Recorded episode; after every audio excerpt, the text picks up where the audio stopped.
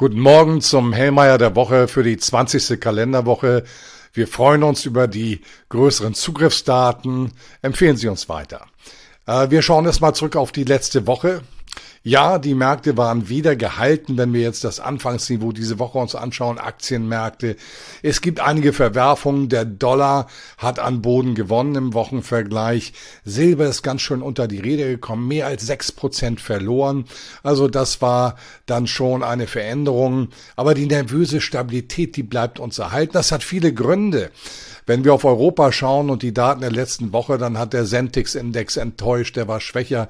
Wenn wir auf die USA schauen, der Index Employment Trends und auch Arbeitslosen Erstanträge, also Arbeitsmarktdaten der zweiten Rolle bekommen ernsthafte Fissuren.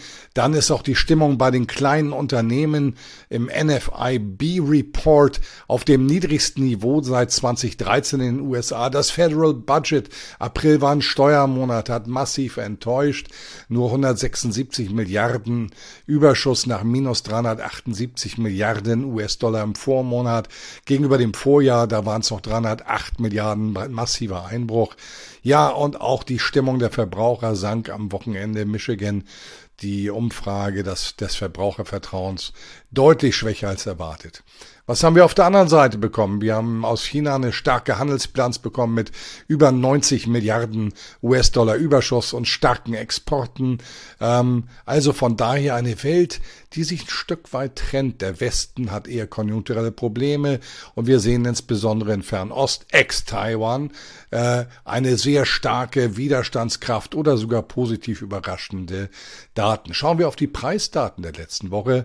Ähm, in China die Verbraucherpreise im Jahresvergleich plus 0,1 Prozent. Deflationsdebatte in China ist berechtigt, die Erzeugerpreise minus 3,6 Prozent. Am Freitag Russland Verbraucherpreise plus 2,3 Prozent. Auch ein ganz anderes Bild als bei uns im Westen. Schauen wir auf Deutschland, aber auch dort ermutigend heute Morgen die Großhandelsdaten, Preisdaten aus Deutschland. Minus 0,5 Prozent nach plus 2 Prozent im Jahresvergleich. Also auch hier der Druck geht runter. Hoffnungswerte für die Verbraucherpreise, die nach wie vor bei 7,2 Prozent sich ganz deutlich abheben von dem, was wir im östlichen Bereich, fernöstlichen Bereich sehen. USA Verbraucherpreisdaten 4,9 Prozent, etwas geringer als erwartet. Erzeugerpreise plus 2,3 Prozent, deutlich entspannter also als in Europa, ist so ein Mittelding zwischen Fernost und Europa, was die Preisentwicklung anbetrifft. Und US-Importpreise auch minus 4,8 Prozent. Heißt auch hier, die filtern sich ja durch in die Verbraucherpreise am Ende, dass Preisdruck tendenziell abnimmt.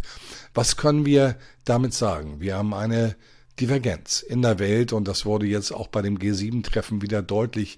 Hier fordert man eine Politik faktisch der Teilung der Welt und diese Teilung bekommt dem West nicht gut. Sie bekommt dem globalen Süden sehr viel besser. Und das ist etwas, was derzeit im intellektuellen Diskurs diesbezüglich ausgeblendet wird. Das ist ähm, bedauerlich. Schauen wir auf die Daten dieser Woche. Wir bekommen eine ganze Menge. Begonnen, äh, beginnt das, äh, es beginnt mit der Industrieproduktion der Eurozone im Jahresvergleich erwartet plus 0,9 nach 2 plus 2 Prozent, im Monatsvergleich minus 2,5 Prozent.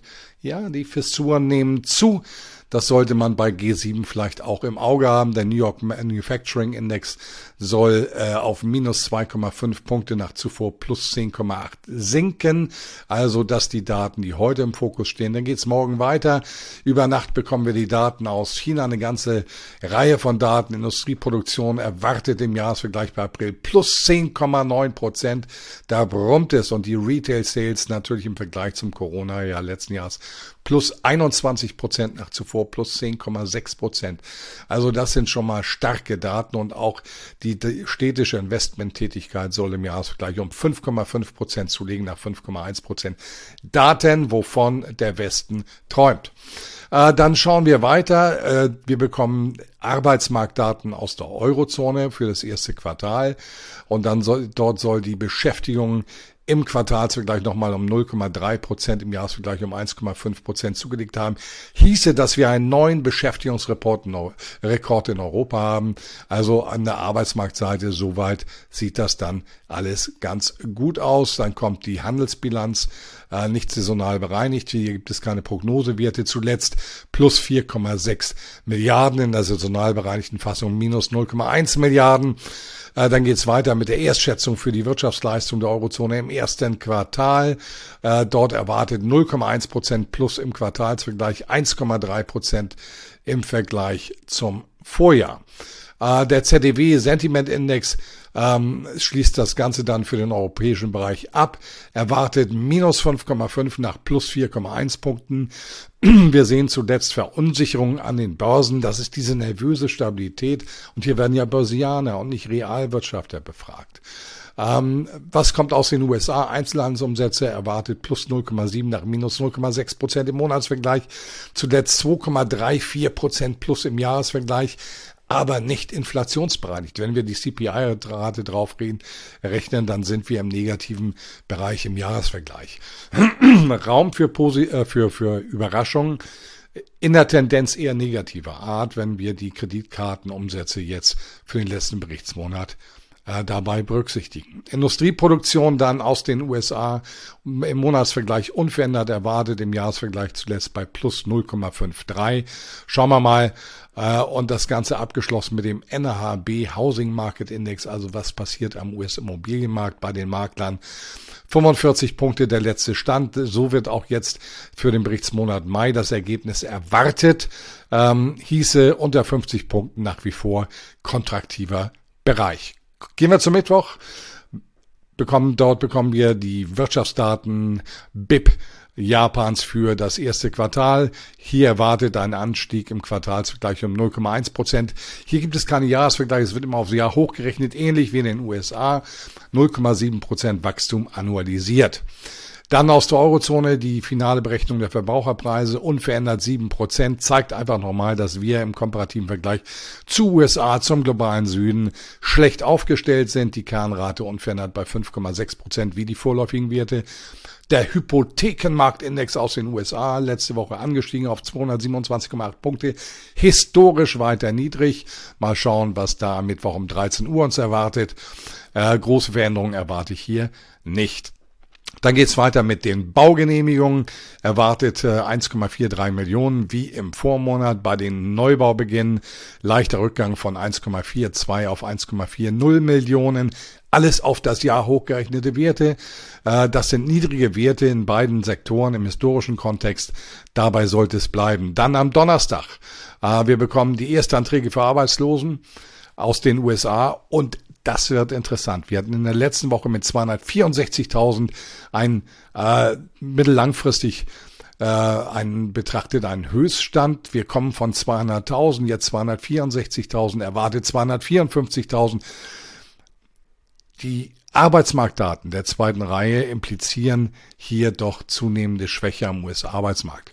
Der Philadelphia Fed Business Index erwartet mit minus 19 nach minus 31,3 Punkten, also leichte Besserung, anders als in New York zu, an den Tagen zuvor. Existing Home Sales, Absatz zuvor genutzter Wohnimmobilien erwartet Rückgang von 4,4 4 auf 4,30 Millionen, schwache Werte im historischen Kontext. Und dann geht's Freitag weiter mit Preisdaten aus Japan, Verbraucherpreise, äh, zuletzt 3,2 Prozent im Jahresvergleich plus äh, die Kernrate plus 3,1. Es gibt hier keine Prognosen. Um den Dreh wird es aber herauskommen. Aus Deutschland die Erzeugerpreise für den Monat April im Jahresvergleich zuletzt plus 7,5 Prozent. Schauen wir mal, das sollte sich äh, in Richtung 5% entwickeln. Es hier gibt hier im Jahresvergleich keine offizielle Prognose. Fassen wir das Ganze zusammen. Also, es bleibt dabei, dass wir mittlerweile in der Weltwirtschaft divergente Entwicklung haben. Der Westen rumpelt, um es salopp auszudrücken. Asien bleibt stark, der globale Süden bleibt resilient. Das ist, glaube ich, die Kerngröße. Die, äh, an, an der Preisfront geht es etwas weiter zurück. Das ist gut in Richtung einer Beruhigung, was auch Zinsspekulation anbetrifft. Was heißt das für die Märkte? Die nervöse Stabilität wird uns erhalten bleiben. Das ist das Erste. Zweitens, ich sehe die Aktienmärkte weiter mit guten Kaufinteressen auf leicht ermäßigten Niveaus. Die sollten sich halten. Ob der Dollar diese Woche diese positive Tendenz, die wir in der letzten Woche gesehen haben, fortsetzen kann, vor dem Hintergrund auch der Schuldenobergrenzendebatte, kann man diskutieren. Sollte es am Dienstag, also morgen, zu ähm, positiven Entwicklungen diesbezüglich kommen, dann ist das durchaus drin. Dann kriegen wir eine 107, 105 vielleicht sogar auf die Agenda. Gold und Silber sollten dann weiter unter Druck stehen. Ähm, in, bei Silber war es ja sehr ausgeprägt.